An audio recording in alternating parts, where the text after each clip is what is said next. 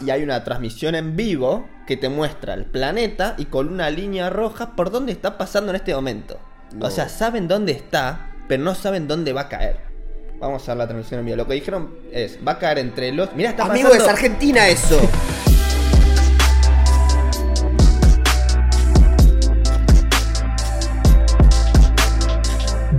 Hola a todos, acaban de aterrizar en un momento específico en el tiempo, lo más probable que sea en el pasado. Mi nombre es Franco. Yo soy Pedro. Y esto es The Flashback Experience. Andale, amigo, estamos reafilados con esa intro. Sí, eh, lo de más probable es que sea en el pasado, Sí, es quise, medio me- obvio. quise- No, boludo, ¿cómo medio? Y, y cuando alguien va a ver esto y va a ser de antes de este momento su actualidad, ¿entendés? No sé. Nosotros nunca vamos a ser del futuro. Imagínate que alguien viaja al pasado. No se puede viajar al pasado. Por las leyes de la termodinámica. la ley de la termodinámica. la ¿Qué dice la ley de la termodinámica? Que todo cambio físico no puede ser irreversible, sobre todo los que incluyen calor. Entonces, por ejemplo, si yo agarro tu foto del DNI de cuando tenías un año, que hay una sola, y la prendo fuego, es imposible que la vuelvas a tener. Está bien. ¿Entendés? Solo es Solo es posible viajar, viajar al futuro. futuro. Sí. Pero para viajar al futuro tenés que obtener cambios de gravedad significativos o unas altas velocidades cercanas a la, cercanas a la velocidad de la luz. Eso lo aprendí con el libro El tiempo en 60 minutos. Es un libro de un español que está muy bueno.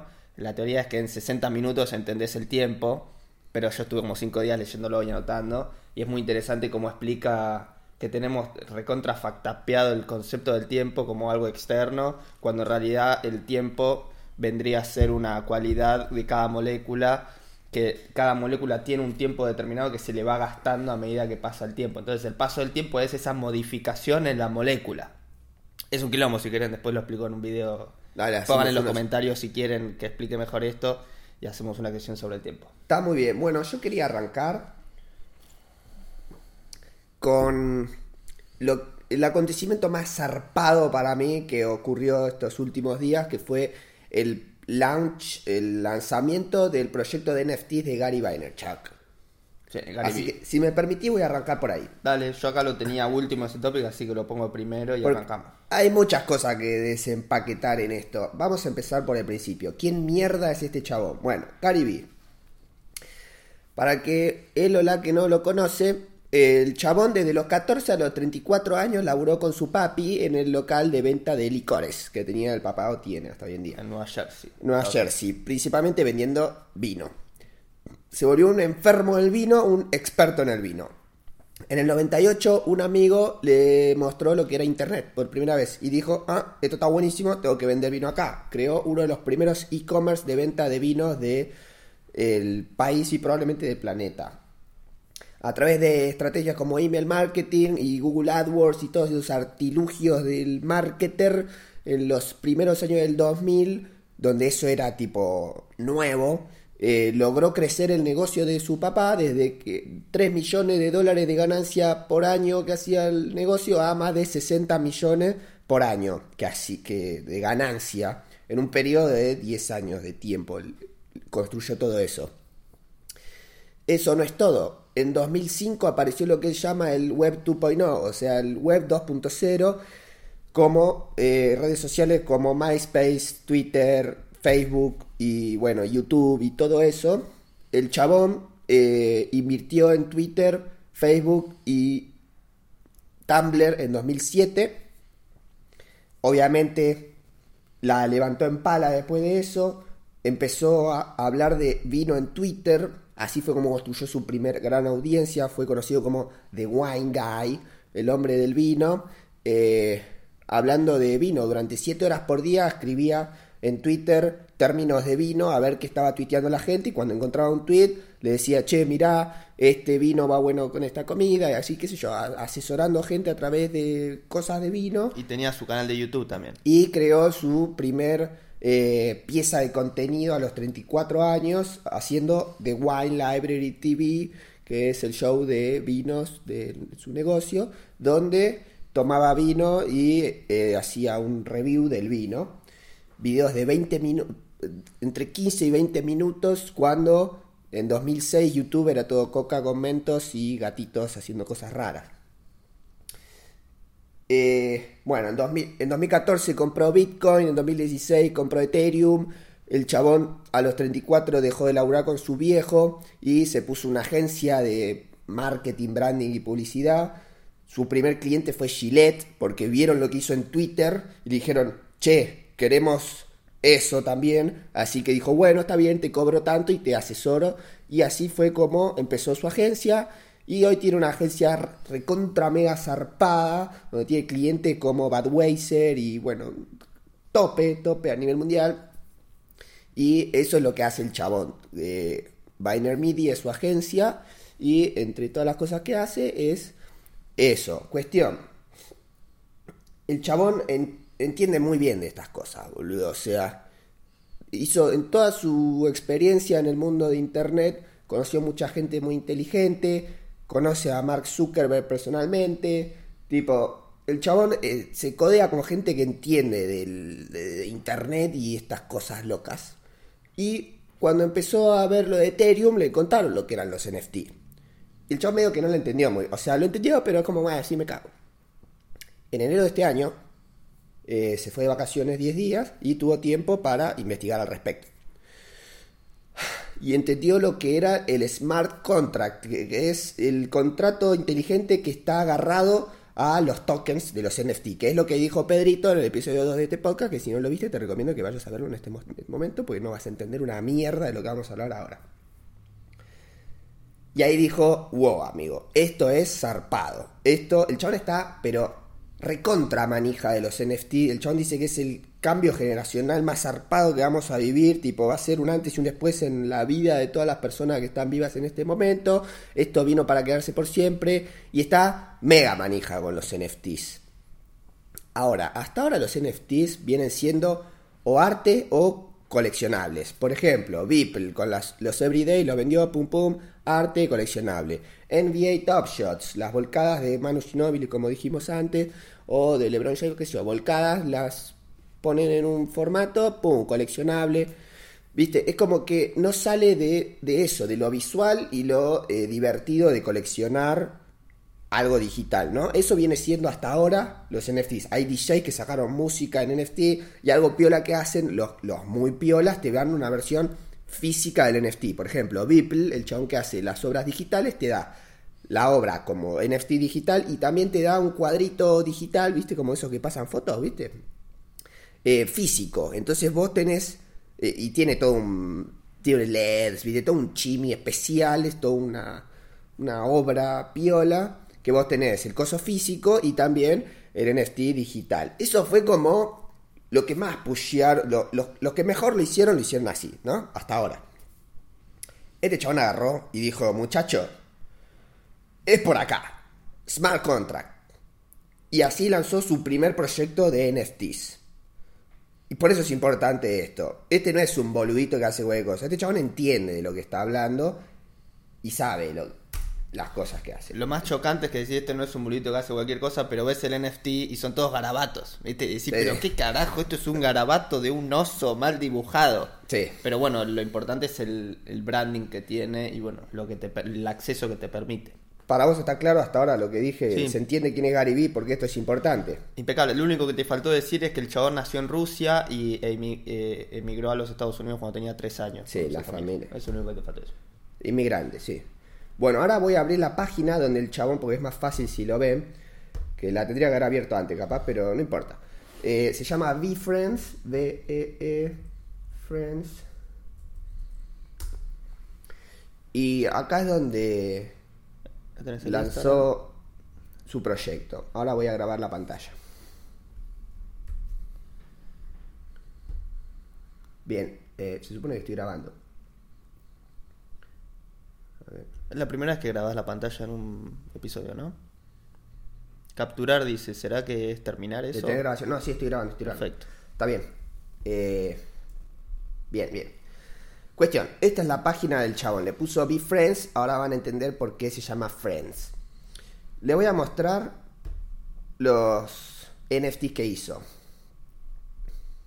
Son estas mierdas. ¿Ves estos dibujitos que están acá? El osito, esta cosa, ¿cómo se llama?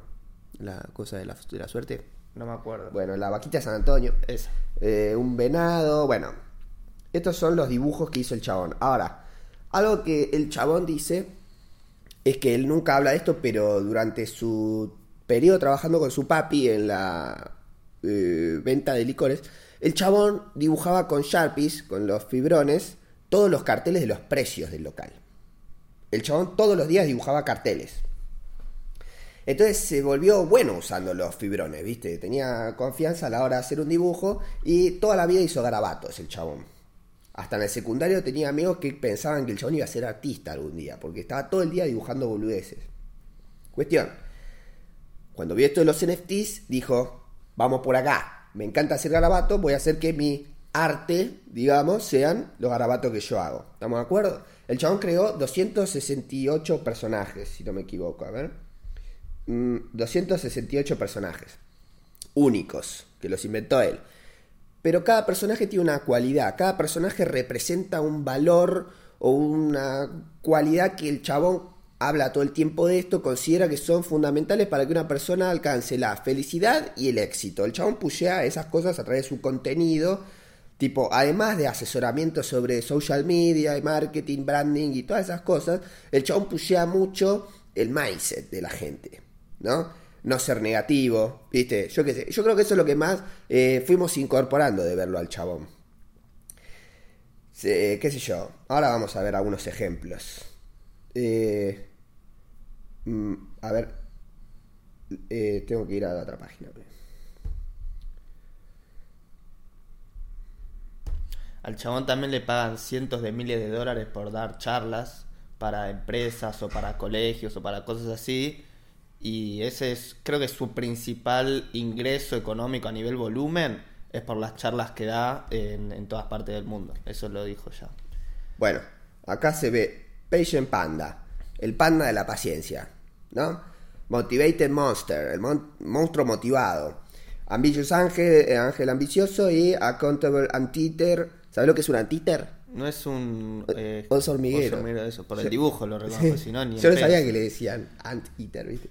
Cuestión, eh, el oso hormiguero, eh, accountable es como responsable de vos mismo, vendría a ser la traducción. No hay, no hay una palabra que Sí, lo traduzca. o sea, más que nada responsable ya sea de vos mismo o lo que te pasa. Es como, esto es mi responsabilidad y yo tengo el control sobre las situaciones que atravieso. Bueno, estos son cuatro ejemplos de los valores que eh, el chabón eh, trata de transmitir al planeta, ¿no? Y así fue como creó sus NFTs. Personajes creados por él que cada uno representa un valor que para él es importante. Estamos de acuerdo, hasta ahora parece un proyecto de NFT común y corriente, Sí, ¿no? hasta te diría que son garabatos tan feos que nadie los querría. Claro, decís, esta mierda, ¿quién lo va a querer? Sí. Bueno, ahora empieza la parte interesante, amiguito. El smart contract. Tener uno de estos, cualquiera que la gente compre, primero hay una edición limitada, ¿no? Son 268, pero hay 10 del panda, 5 del monstruo, y así, tú, tú, tú, entre todos suman 2250, una 10200, no sé cuánto, por ahí eh, cada uno que compra uno tiene acceso por tres años a Beacon. ¿Qué es Beacon? Una conferencia eh, que se hace una vez por año, un evento de varios días que va a ser el chabón a partir del año que viene, donde van a haber muchas eh, cosas piolas, profesionales hablando sobre marketing. Es como y- una convención, ¿no? No Sí. una conferencia. Conven- sí, con- convención, sí, más. Una convención de varios días que sí. hay diferentes referentes a nivel mundial de diferentes Sí, lo va a hacer lo más tope que pueda. Y van a poder ir los que tengan el NFT. Entonces, de esta forma, el chabón construye lo que se llama construir comunidad, ¿no? Sos parte, sos piola, a vos te gusta lo mismo que a mí, vení, ¿no? Básicamente. Y estás en un lugar donde todos son fan de lo mismo, básicamente. Eso es comunidad, se puede hacer con cualquier cosa. El chabón con esta, con esta convención busca hacer eso. Eso es lo primero, amigo. Ahora, cada token tiene una cualidad diferente. Los divide en tres grupos. Admisión, gift, que es regalo, y access, que es acceso. ¿No? Por ejemplo, los de acceso tiene distintos grupos. Acceso grupal, por ejemplo.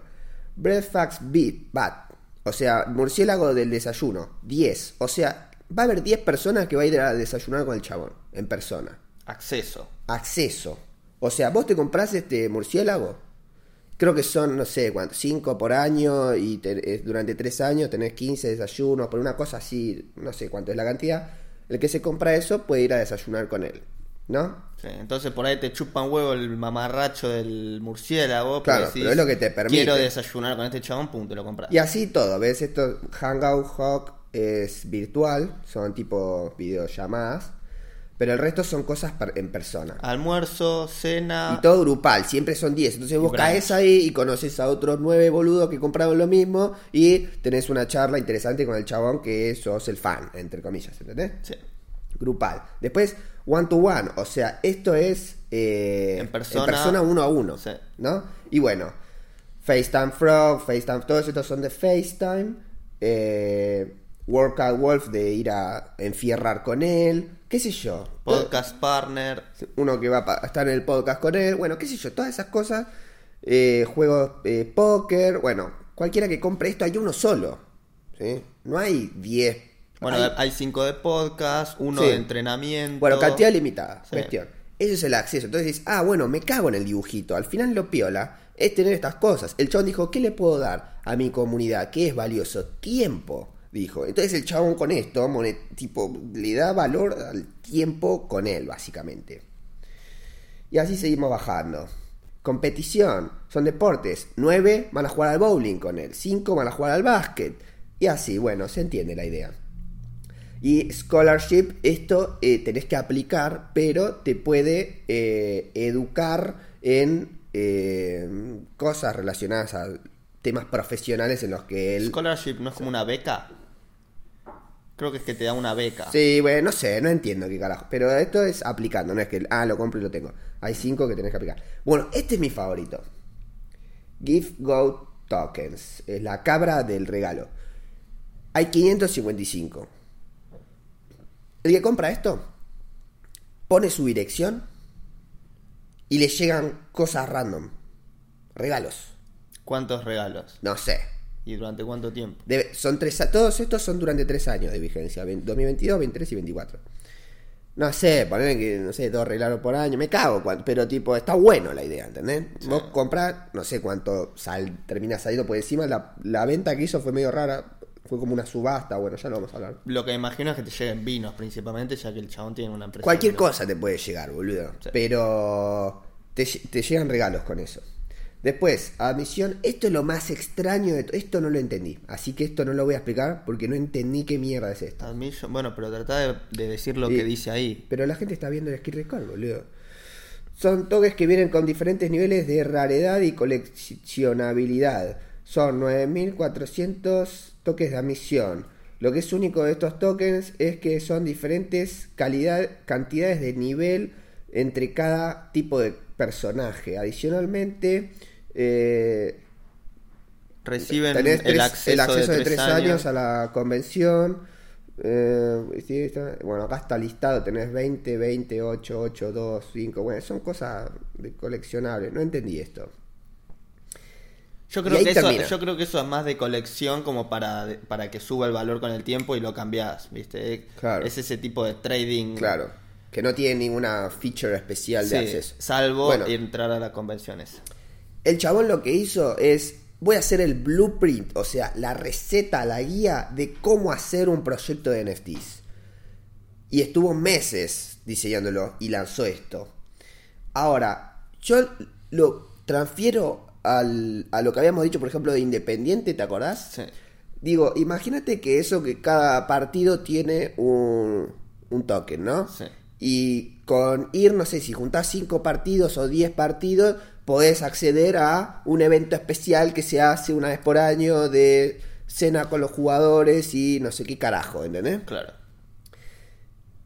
Está buenísimo, tipo, eso es lo del acceso que, que termina siendo lo más divertido del NFT. Al final me cago si el diseño está bueno, ¿entendés? Sí. O sea, si además haces diseño piola, está más bueno todavía. Pero en realidad el valor no está en el dibujito, en la obra digital, viste, que es como todo lo viene haciendo, sino que el chabón tipo apostó y le fue de lleno al acceso. Lo más loco de todo es que esto es diferente a cualquier tipo de acceso que compraste jamás. Por ejemplo, si yo me suscribo a Spotify, la suscripción es mía por siempre, o a Netflix o lo que sea, y nunca la puedo vender, ¿entendés? En cambio, este NFT, si aumenta el valor, lo ven, es una inversión. Sí, lo, decís, bueno, no, este año, o sea, no voy a poder usarlo, no sé qué, pum, lo vendo y otro y boludo lo va a subió el precio, entonces estás juntando lo que es tu entretenimiento y tus inversiones. Eso es lo que dice el chabón, dice, me parece muchísimo más divertido invertir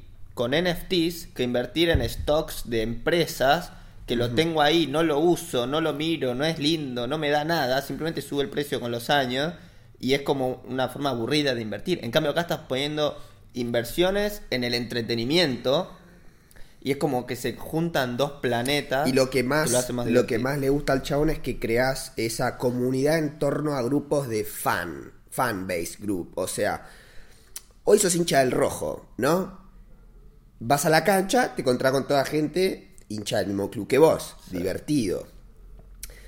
Qué sé yo. eh, y después seguís a Rojo Diablo no sé cuánto en Instagram y ahí es como todos- Pero es como que no, no va mucho más allá de eso. Están como todos en la, en la- en la misma bolsa, digamos, todos los fans. Sí, pero vos decís, bueno, está bien, quiero pasar más tiempo con los hinchas. Claro. Si no es ir a la cancha, ¿a- ¿qué mierda haces, boludo? Para decir, no, esto es exclusivo de hinchas fanáticos de X, ¿entendés? Claro. Es como que no, no está tan desarrollado eso, ¿entendés? Sí. Entonces, con estas boludeces, puedes desarrollar esa comunidad en torno a grupos de fanatismo. Sí. ¿Se Y entiende? monetizarlo para el carajo. Y sí, bueno, ni hablar, boludo. La monetización entra por todos lados. ¿Querés cortar y volver a empezar? Que va- Sí, la cámara, les, com- les comento para que sepan a partir de ahora, tiene un tiempo límite de grabado de media hora. Entonces ya va 25 minutos filmando y se está acabando la batería, así que voy a cortar, cambiar la batería y volver a empezar. eh, cosas de la logística, ¿viste?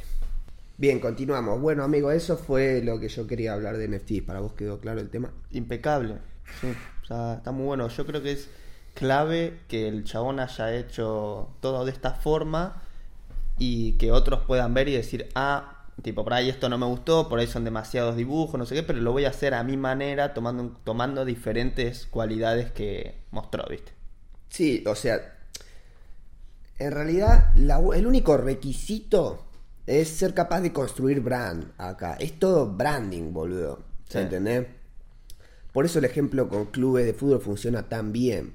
Eh, pero si vos tenés una marca de lo que mierda sea un evento, si vos no construiste nunca ese, ese brand, esa cosa que te representan, Esa esas comunidad. cosas, esa cosa con la que la gente siente que se ve representado, que resuena, vibra, dice, sí, esto está bueno, Sí. ¿viste? Qué sé yo, hay marcas que lo logran hacer.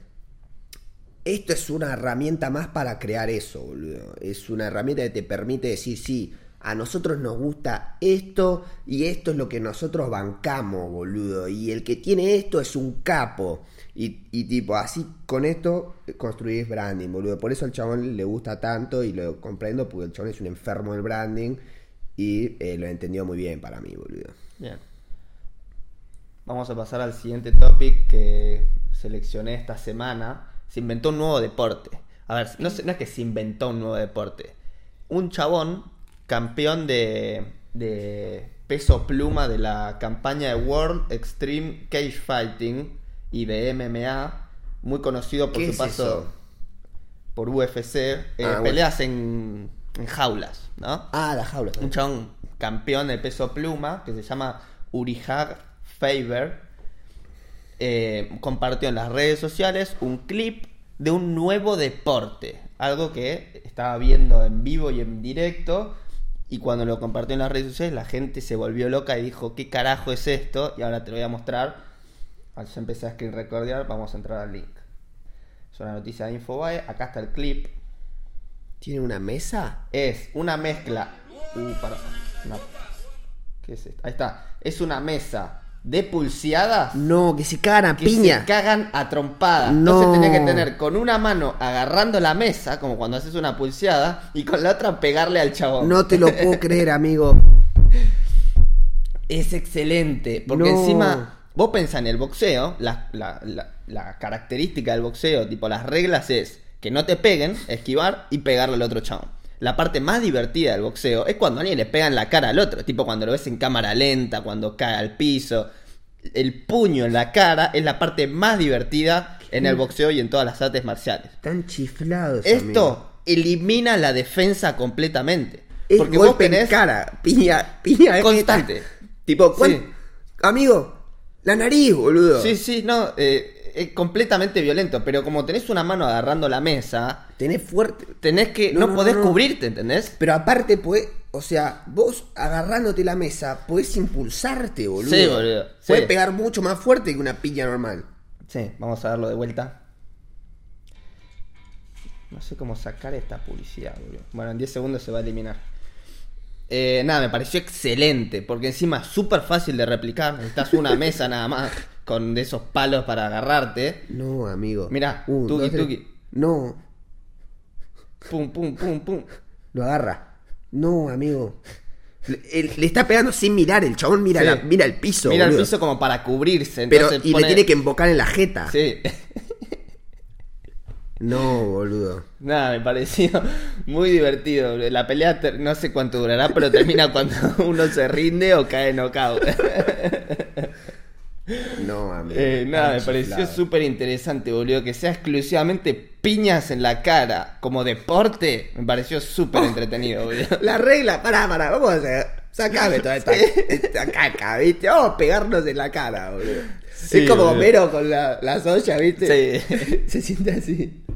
Nada, me pareció, me pareció relevante esta semana, ¿viste? No todos, los, no todos los días se crea un deporte nuevo. Impresionante, boludo. Eh, otra cosa que fue viral fue un chabón de, Estados Unidos, no sé de, qué eh, provincia o estado, inventó una forma de tomar café que cuando la vieron los argentinos dijeron, hijo de mil puta, te copiaste del mate, boludo. Es un Kickstarter, un Kickstarter que empezó el chabón que se llama Jogo, Yogo, que dice la bombilla original de la, del- del- la creación de café, ¿viste? Lo que el chabón te vende es una bombilla, como esta, que en la punta tiene un filtro especial. Entonces el argumento del chabón es, vas a tomar café de una forma rápida, sustentable, cómoda, práctica y solo necesitas una bombilla. Es un mate de café. Es un mate de café. El chabón agarró, inventó una bombilla que tiene un filtro en la punta y te dice, vos agarrás una taza, le pones el polvo del café Y agua. y agua caliente. Y con eso podés tomar café eh, donde vos quieras. Em, pum, bombilla súper portátil, altamente portable, ¿no? Del tamaño de un lápiz. ¿Sabes por qué no va a funcionar, amigo? O sea, también funciona. Pero todo lo explicó muy bien Damián Cook. Eh, todos estos proyectos alrededor del mate fallan en, en la comercialización así como mainstream, viste que le meten gaseosa con gusto a mate, qué sé yo. Sí.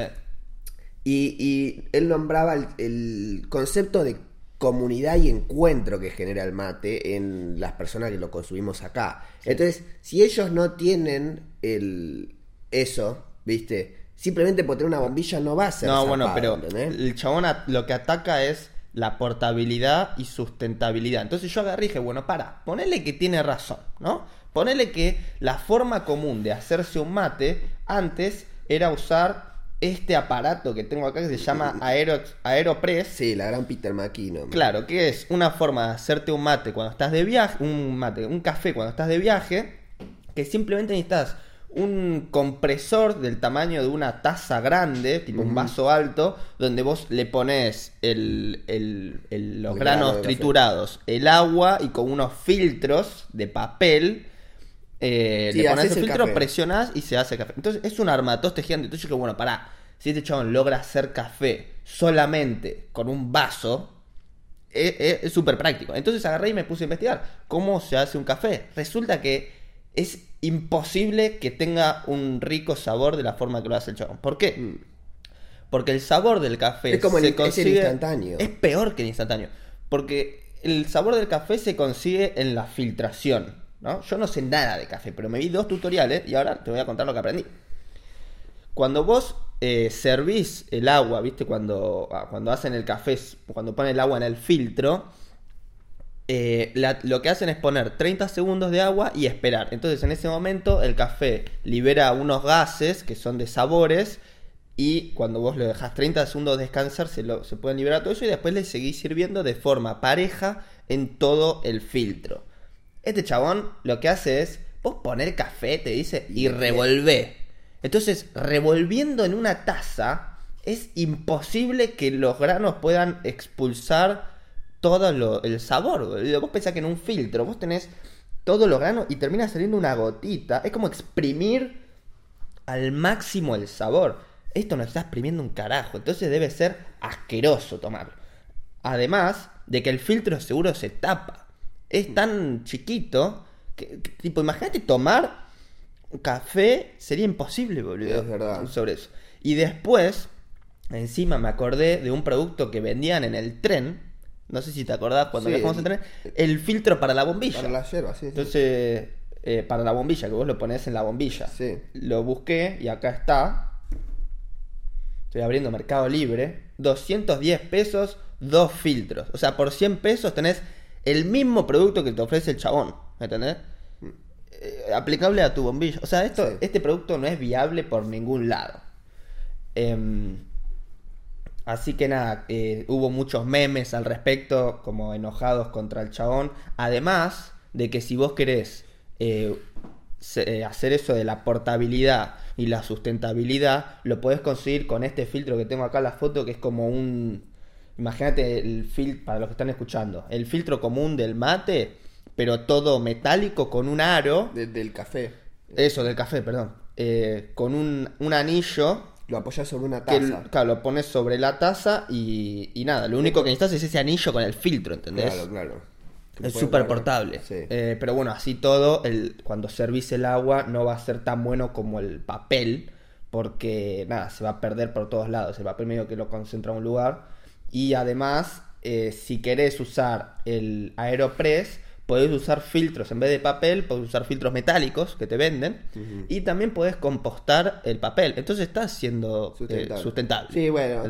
Sí, siguiente topic. Ya me aburrió el momia del café con mate. Estuvo muy bueno que lo menciones, boludo. Está bien. Eh, ¿Querés hablar vos ahora? Porque yo tengo como Yo- dos topics más. Yo tengo una historia, amigo, para contar. Dale. El otro día pinché con la bici, boludo.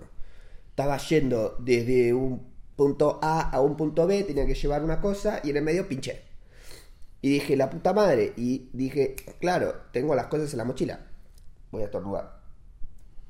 En la mochila siempre tenemos una cámara de bici nueva. Y dije, por favor, quiero eh, que estén todas las herramientas. Entonces abrí la mochila, revisé, tum, tenía todas las herramientas, cambié la cámara y inflé y seguí mi camino. Y me gustó mucho ser eh, tipo autosuficiente para eh, poder resolver el tema de pinchar y poder seguir andando. Así que quería compartirles mi buena experiencia. Ya saben si van a seguir a andar en bici. Siempre, por lo menos un kit de parches, pero los parches es una paja, boludo. Tenés que esperar a que se seque el pegamento, te puede quedar mal. Tipo, no. Encima, no es que te puede quedar mal. La mitad de las veces, si no tenés experiencia, te va a quedar y, mal. y también no sabes de qué tamaño va a ser la pinchadura. Entonces, una cámara nueva que eventualmente si pinchás la vas a tener que comprar, boludo. Así que es mejor comprarla antes y tenerla en la mochi. Espectacular, boludo. Eh, ahora me compré dos, pues yo tenía una sola. Compramos dos, así que sí, muy buena experiencia tiene una cámara. Porque aparte, qué sé yo, se te puede partir la horquilla como me pasó, puedes romper rayos como me pasó, pero todas esas cosas las resolvés preparando la bici de antemano, ¿viste? Mantenimiento, prevención de roturas, sé yo, si tenés la bici en buen estado, es difícil que se te haga pija andando. Sea, salvo que la recontra remil cae. Claro, claro, bueno. Pero pinchar, no lo, no lo podés evitar, No. predecir, prevenir ni nada. O Lo sea, único- hay bandas de Kevlar que Sí. le ponen adentro de la rueda, pero podés pinchar igual, boludo. Entonces, tener la cámara me parece un algo fundamental. Eh, así que nada, quería ¿Cuánto tardaste en desarmar todo? Y hacía mucho no cambiaba una cámara, así que no lo hice en mi mejor tiempo. Pero ahora estaba, no- viste, situación de, estrés no podés medir, el, no sé cuánto tiempo pasó, porque Sí. yo estaba muy concentrado. 15, 20 minutos, bueno, que estuve, ni Pero bastante bien. Y, y es clave porque si no la hubieses tenido, hubieras tardado por ahí horas. en Amigo, llegar. estaba. En Capital. estaba. Estaba, sí, a, a más de 100 cuadras de casa estaba. ¿Cómo? O sea, a- en otro momento lo que hacíamos cuando pinchamos una vez fue atar las bicis, volver en bondi y después ir a buscarlas con un vehículo. Sí. Eh, pero, amigo, no me puedo tomar un bondi para esenciales ahora y no tengo el permiso de trabajador esencial. Claro, o sea, claro. Entonces era, che, pa, me puedes venir a buscar, pinché con la bici y él estaba en otro lado. Entonces era un quilombo, boludo. Así que me salvó tener la cámara que me había, ol- o sea, no es que me había olvidado, yo sabía que la tenía, pero nunca la habíamos usado. Porque una vez Claro. sola pinchamos, no teníamos y dijimos, tenemos que comprar. Y esta vez fue funcional, sirvió, así que estoy muy contento por Eh, eso. felicitaciones. Y quería compartirlo, para los que andan en bicicleta.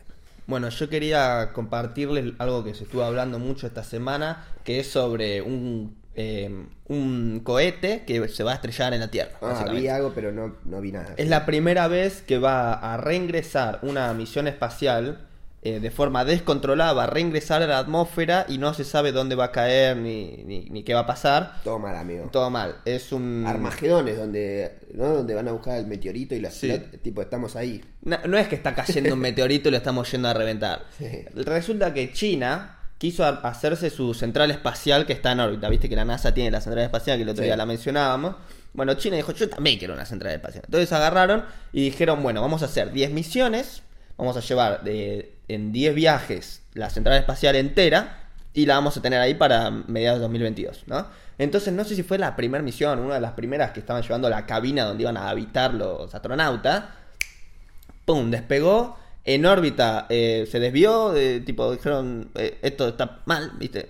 Error, ¡pum! Este, empezó a, perder altura y está madre. cayendo, entrando en la atmósfera de forma descontrolada. No. Es un cilindro que pesa como 20 toneladas, mide No. 30 metros de largo y tiene No. como 5 metros de diámetro. O sea, imagínate una pileta de natación de 25 metros. Más grande que eso, tipo, no entra, porque tiene primero 5 metros de, de diámetro. Entonces, si lo pones. Es muchísimo 5 metros, boludo. Es una locura, y 30 metros de largo, y pesa 20 No, toneladas, es, ju- es gigante. y está cayendo sin control. Entonces dicen, Por suerte en la Tierra la mayor parte de la superficie es agua. sí, entonces Pero vamos bueno. a ver, voy a recordar acá, y hay una transmisión en vivo que te muestra el planeta y con una línea roja por dónde está pasando en este momento. No. O sea, saben dónde está, pero no saben dónde va a caer. Vamos a ver la transmisión en vivo. Lo que dijeron es, va a caer entre los... Mira, está Amigo, pasando... es Argentina eso. Está pasando por Brasil, boludo.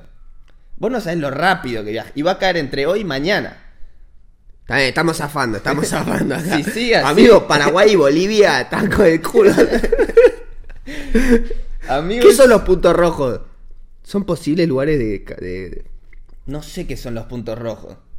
Amigo, está capital en ese... ¿Qué es el punto rojo, boludo? Creo que es las mayores concentraciones de personas, porque es que en Ah. Capital hay mucho. Ah, está bien, está bien, está bien. Eh, porque hay mucha, además de que el 70% de la superficie terrestre es agua. Ah, está yendo resto- hacia el agua, está yendo hacia el agua. Sí, sí. Ah, está bien, está bien. está bien. El resto hay muchos lugares deshabitados. Entonces dice, dice, primero, de las 20 toneladas muchos se van a desintegrar en la atmósfera. Pero hay una estructura metálica en la parte de los motores, no sé qué, de unos caños gigantes, que eso no se va a desintegrar, ¿entendés? Eso va a caer. Entonces, nada, dijeron, esto va a caer entre el 8 y el 9. No sabemos dónde y no sabemos qué va a pasar. Bueno, ahora, ahora ahí se ve a la derecha de la línea, está pasando por, va a pasar por abajo de África, así que estamos hasta Australia, estamos bien, me parece. O sea, ahí en el medio está Hawái. En el Pacífico, ¿no está? Sí, está pasando África, boludo. Claro, pasando África, sí. O sea, pero es una, o sea, para pegarle a Hawái, amigo. Sí. Eh, así que estamos bien, creo que estamos bien. Bueno, todavía está... ¿Esa es la velocidad real, amigo? Sí, amigo, entras cinco minutos después, ya está en África, ¿entendés? No. Va a las chapas. Y, y después baja. Amigo, mira esta línea. Si llega a dar toda la vuelta, viene directo acá, boludo. Es que dijeron, puede, eh, lo decían, uno de los posibles lugares, el sur de Chile, decían. Y yo dije, la puta madre, boludo, el sur de Chile es al lado de Argentina. Amigo, esa línea va, la seguís, va directo a, a a Capital, Capital, boludo. Sí, sí, sí. sí. Em, así que nada, si te cae un pedazo de metal gigante mañana a la mañana en el patio y decapita a tu perro, ya sabes que fue culpa de los chinos. No, amigo, qué hijo de puta. Sí, pero igual cuando decían posibles lugares, decían desde Nueva Zelanda, Estados Unidos, ves que ahí arriba pasa por Claro. Estados Unidos. Entonces puede ser cualquier parte del mundo, básicamente. Salvo que estés en Europa. ¿Y, y saben una fecha? Dijeron. Hoy o mañana. Hoy o mañana. Sí, 8 o 9 de, de mayo. Así Pero que... vos decís que llega a dar toda una. Sí, llega re- en 24 horas. ¿Cuánta vuelta da eso a la Tierra en 24 horas? Mirá, está yendo a 27.600 kilómetros por hora, dice acá. Toma 90 minutos en dar una vuelta a la Tierra. No, 90 minutos, boludo. Sí, y dice, la órbita reduce su tamaño en cada vuelta. Onda, va cada vez más cerca de la Tierra. Amigo, pasando. 90, va a pasar. ¿Cuántas veces va a pasar por arriba nuestro? Cada 90 minutos, boludo. Sí. No, somos pollo, boludo. Así que bueno, esa es la noticia de esta semana. No quiero alarmar a nadie, pero el Pentágono, que es la, el Departamento de Defensa de Estados Unidos, o sea, la, la- la- Sí, sí. la fuerza militar más grande del planeta, tiene un departamento de defensa más grande del planeta, están monitoreando esto y dicen, no sabemos qué va a pasar. ¿viste? Hablando del Departamento de Defensa de Estados Unidos, como el Pentágono, quería mencionarles que hace dos semanas más o menos, el Pentágono eh, confirmó la autenticidad de un video y tres eh, fotografías de objetos voladores no identificados. Ajá. Así que ahora estamos abordando la sección de ovnis habitual en este, en este canal. Y los videos, el video es el siguiente, es, para los que están escuchando, es un video de un telescopio en visión nocturna, o sea, se ve todo verde, ¿viste? Cuando ves un video Sí. de visión nocturna todo verde, que fue tomado por un barco militar de los Estados Unidos en la costa de San Diego Ahí en julio del 2019. Acá se ve, El triángulo ese. son formas piramidales, le dicen. Si vos buscas eh, Sí, sí. pyramidal shape, te aparece este clip, que es como un dorito muy chiquito, ¿viste? Que un chabón detectó a la noche, lo grabó y no saben qué carajo es. Cuando dicen no saben qué carajo es, es sabemos que no es un dron, no es un avión. Este, estas imágenes que están mostrando ahora son de un objeto volador no identificado que se mete en el agua. Tipo, son tres screenshots, viene volando, va bajando y después, ¡pum!, está bajo del agua. Dice, no tenemos en esta tierra ningún, ninguna aeronave que sea capaz de cambiar de medio sin destrucción. O sea, que pueda estar por el aire y Por el agua. por el agua. ¿viste? No se puede. Pum. Eh, imágenes eh, autentificadas por el Pentágono sobre este tipo de documentación. ¿viste? Ahí se metió. Este es otro más viejo, pero si se mete en el agua, después sale y se divide en dos. Este. Este es otro muy conocido. Y después hay unas imágenes. A ver si aparecen acá. No, en este clip no aparecen.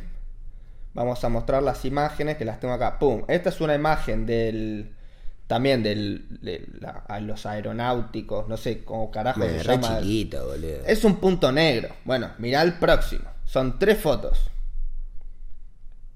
¿Qué? A ver, ¿puedes hacer zoom, amigo? Eh, creo que no. A, A ver, voy a la galería, voy a la galería, que lo tengo como screenshot. ¡Pum! ¿Qué carajo? Esto lo tomó un avión eh, de, de las Fuerzas Aéreas, ¿viste? Y el Pentágono dijo, sí, son fotos reales. ¡Pum! Otra foto, a ver. Siguiente foto. No, no, no. Esto no es que, ah, vieron un dron y le sacaron una foto y después... Así suma, amigo. Y después se dieron cuenta que era de un país, ¿viste? No, no, esto es no identificados. No saben qué son. Y pueden ser dos cosas, o es de alguien de la Tierra o no. Y las dos cosas son igual de aterradoras, dicen. Porque si no es de alguien de la de- si es de alguien de la Tierra como los chinos o los rusos, estas cosas están volando por áreas restringidas a nivel militar, violando todo tipo de restricciones, entrando a áreas muy sensibles y sin ningún tipo de de comunicación ni de nada. Entonces, si son los chinos, están violando todo nuestro, nuestro espacio aéreo, ¿entendés? Sin que nosotros podamos hacer nada. Decirle que frenen al cohete que está cayendo, boludo. Claro.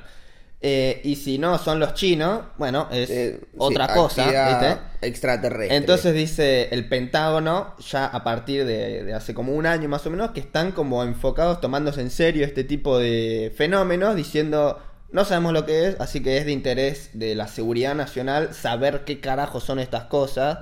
Y eh, Vamos a empezar a tirarle misiles para ver cómo reacciona.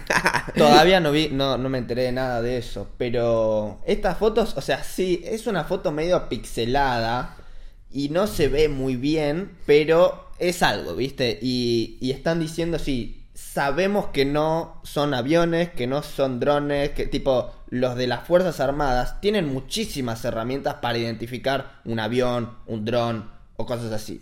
Y no son capaces de identificar estos. La buena noticia de todo este desconocimiento gigante es que el Congreso de los Estados Unidos hace rato que está como en juicio, digamos, con el Pentágono y un montón de otros lugares, diciendo, loco, tiren la data, tipo, nos tienen que decir qué cosas están volando por arriba de nuestro país, por nuestros barrios, nosotros somos ciudadanos, tenemos derecho a saber qué está pasando. Entonces dijeron, bueno, está bien, el primero de junio vamos a sacar un informe explicando todo lo que sabemos, ¿no? Uh. Entonces, suscríbete al canal si no querés perderte el- todas las novedades de ese informe, que aparentemente el primero de junio o el- los primeros días de junio deberían sacar un informe con más imágenes, más explicaciones y más cosas. Uh, Se pica todo el primero de junio. Se pica todo, amigo. A ver si había puesto algo más. No, eso es todo lo del Pentágono y los ovnis. Bueno, amigo, terminamos el episodio, ¿te parece? Sí, Bueno, eh, Pedro desarrolló una intro, así que... un outro. Outro, quiero decir. La intro también la dijiste. Eso fue todo por este episodio. No te olvides de suscribirte y darle like para seguir enterándote de la actualidad del pasado relevante en el futuro. ¡Esa! ¡Nos revimos, amigo!